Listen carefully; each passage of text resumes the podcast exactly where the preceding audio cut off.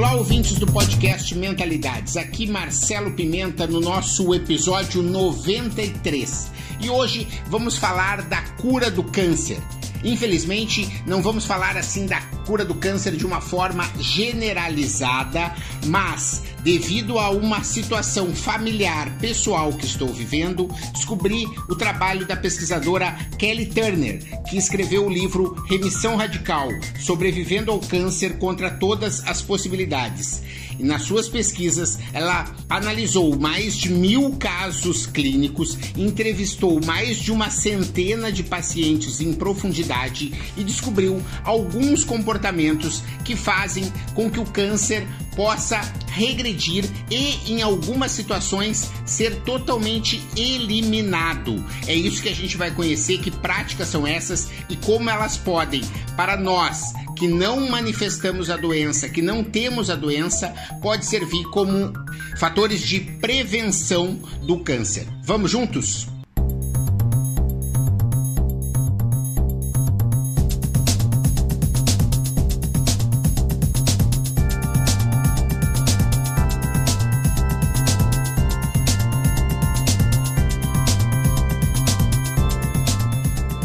Pessoal, como estão? Aqui Marcelo Pimenta para nosso episódio 93, em que eu trago um assunto bastante inusitado para esse podcast, porém eu acredito que ele pode ser bastante relevante para todo mundo.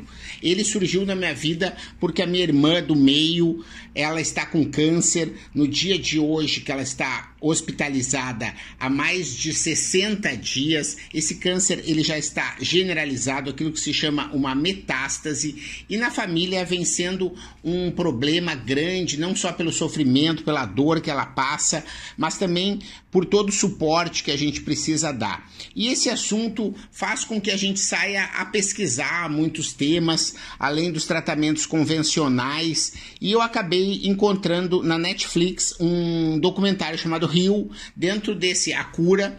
Dentro desse documentário existem várias pesquisadoras e pesquisadores, eu encontrei uma pesquisadora chamada Kelly Turner, que escreveu o livro Remissão Radical Sobrevivendo ao Câncer contra Todas as Possibilidades.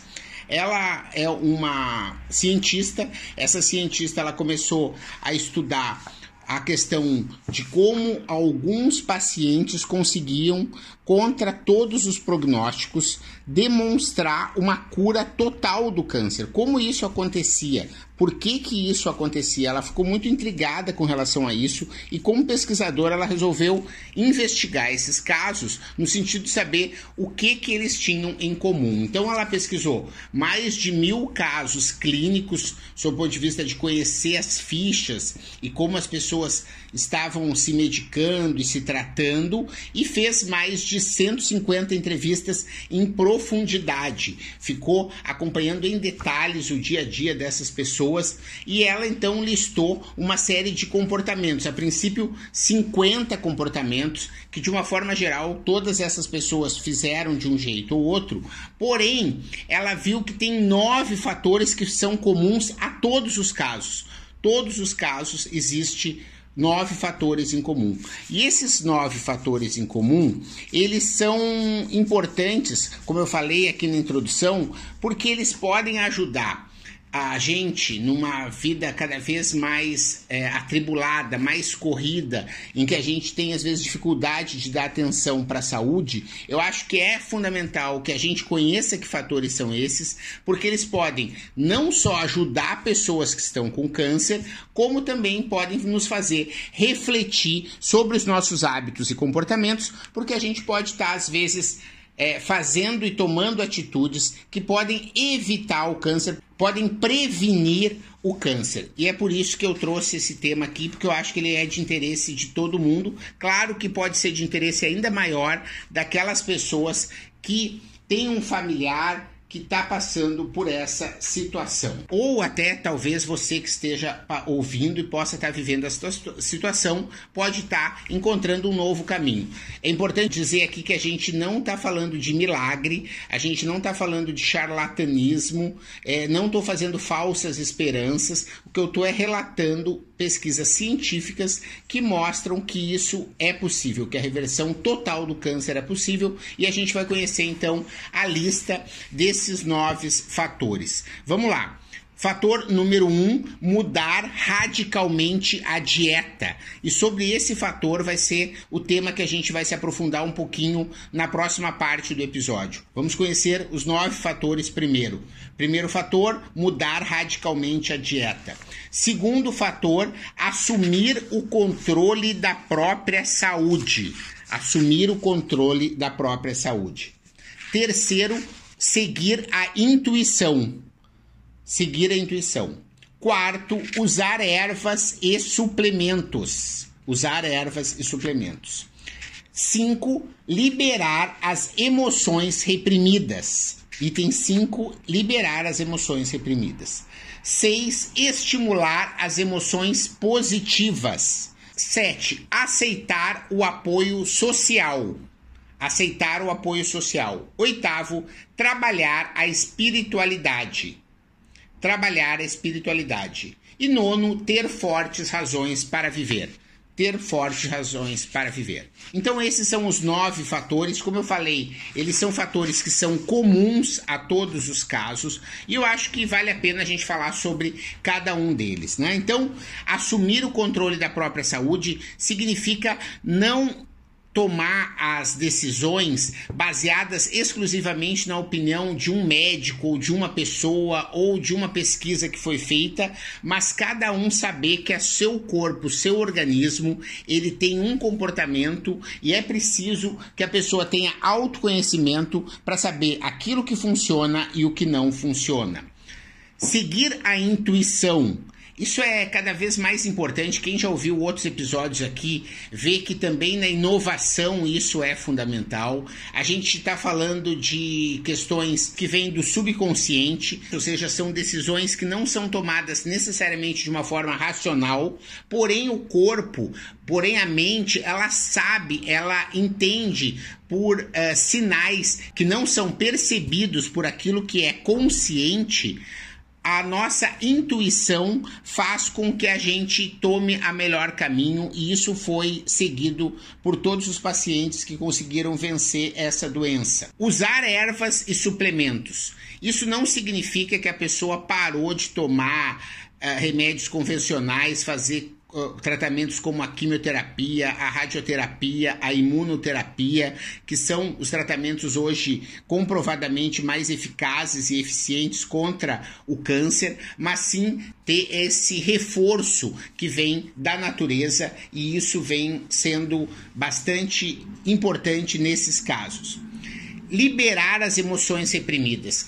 O que o livro mostra e que a gente também já vem percebendo em outros estudos é que o acúmulo de mágoa, de sofrimento, de dor, de assuntos não resolvidos, eles acabam gerando um estresse muito grande negativo dentro do corpo. As células, elas não se comportam da melhor forma. Existe um outro livro chamado As Moléculas da Emoção, que é um livro que trata bastante sobre isso. Esse livro, ele foi citado num outro documentário muito legal que eu indico, que é o Quem Somos Nós, que fala sobre a necessidade de você não ficar remoendo alguns assuntos e o fato de você poder liberar as emoções reprimidas é algo que pode ser importante para que você não tenha nenhum tipo de doença e que possa se curar de doenças existentes.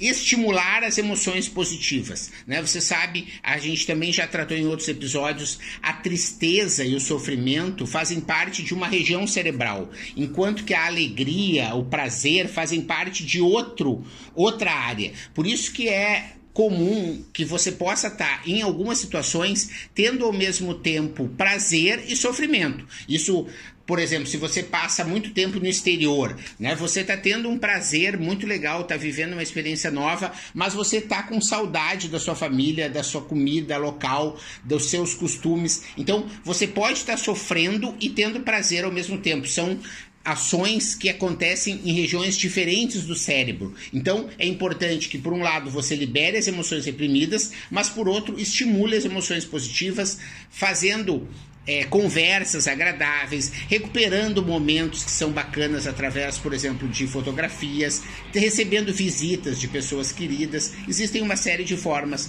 da pessoa, mesmo doente, poder estimular as emoções positivas.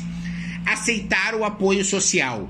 É fundamental para aquela pessoa que está fragilizada conseguir entender que existem outras pessoas que fazem parte da vida dela, que se importam com ela, que querem o bem dela. E isso acontece nas organizações sociais, no convívio social, seja de amigos, seja de uma instituição religiosa, seja de um clube, de um partido político, de um time de futebol, de uma escola, de um é, condomínio, ou seja, mas que tenha um suporte de pessoas que querem de uma forma ou de outra o bem dela e que podem fazer ações e a pessoa precisa muitas vezes se envolver com isso. Um outro fator fundamental é trabalhar a espiritualidade, e aqui a gente não está falando necessariamente de religião, mas sim se conectar com o sagrado, e isso pode acontecer até através da meditação, ou seja, a pessoa entender que o sagrado está dentro dela. Então, é importante saber que a gente não é um pedaço de carne aqui que anda dentro da terra, mas saber que existe uma conexão com a natureza, entender e buscar algo que seja superior, e isso é um fator também relevante em todos esses casos. Ter razões fortes para viver, ter fortes razões para viver, ou seja, ter sonhos, ter metas, é, querer deixar um legado, de, querer deixar um propósito, isso vem se mostrando cada vez mais relevante para que a pessoa tenha o que? Força, disposição para enfrentar aquele monte de medicamento, aquele sofrimento, aquela dor que muitas vezes acontece durante um tratamento como esse.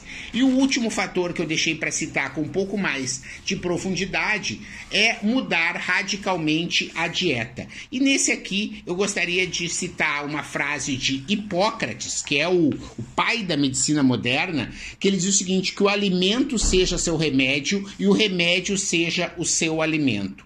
Veja que muitas vezes esse, essa questão da alimentação está muito próxima de todo mundo. E você vê que, historicamente, há uma mudança muito grande da dieta dos humanos devido à comida industrializada, a comidas processadas, coisas que não existiam há 10, 15, 20, 30 anos atrás, isso praticamente não existia e hoje as pessoas comem isso demais. E os, no, os casos de câncer não é à toa que vem crescendo nesse sentido, por isso que eu acredito que é fundamental que a gente fale um pouquinho mais sobre isso, porque talvez existam comportamentos que você pode mudar agora, como eu falei, não só para curar, mas para prevenir. Então vamos lá.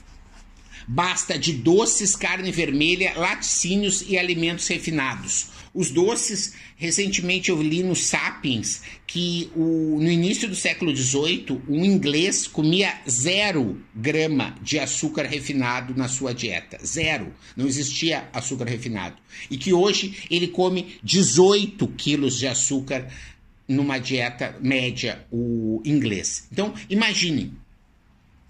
Doce, carne vermelha em excesso principalmente, laticínio, o ser humano ele não precisa, o leite ele é, ele tem nutrientes que são para o bebê, para o crescimento da criança. Não tem nada de nutritivo no leite que o humano consiga perceber. Então, muitas vezes a gente acaba tomando esses hormônios, tudo que tem dentro do leite no sentido de fazer com que as vacas produzam mais e a gente acaba trazendo essas toxinas para dentro do nosso corpo. E os alimentos refinados. Os alimentos refinados são algo que são antinaturais. Né? A gente precisa, sempre que possível, comer aquilo que é natural, que vem da terra, e isso vai fazer com que a gente possa estar tá se conectando com a natureza e conseguindo mais nutrientes e alimentos mais importantes para nossa saúde. O segundo aspecto aí na alimentação é o poder de cura das frutas, legumes e verduras. Ou seja, se você deixa de comer alimentos refinados,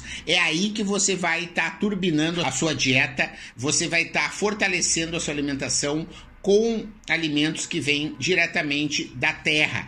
E sempre que possível, alimentos orgânicos, ou seja, existe uma série de toxinas, de agrotóxicos.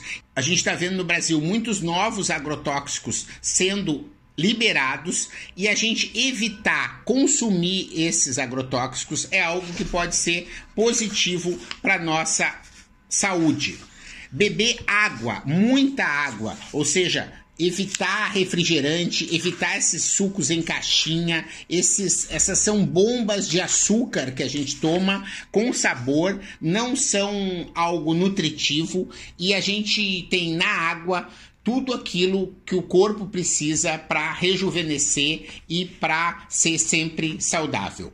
Então, fica aí a dica: Remissão Radical Sobrevivendo ao Câncer contra Todas as Possibilidades, de Kelly Turner, que é um conteúdo que eu acredito que pode, como eu falei, não só ajudar aqueles que estão vivendo a doença, aos familiares e amigos daqueles que estão tendo com a doença, para fazer com que aquele paciente tenha alguma esperança de cura, mas também serve de sugestão, serve de reflexão para que você veja se alguns desses comportamentos não podem te ajudar a você a prevenir essa doença maldita.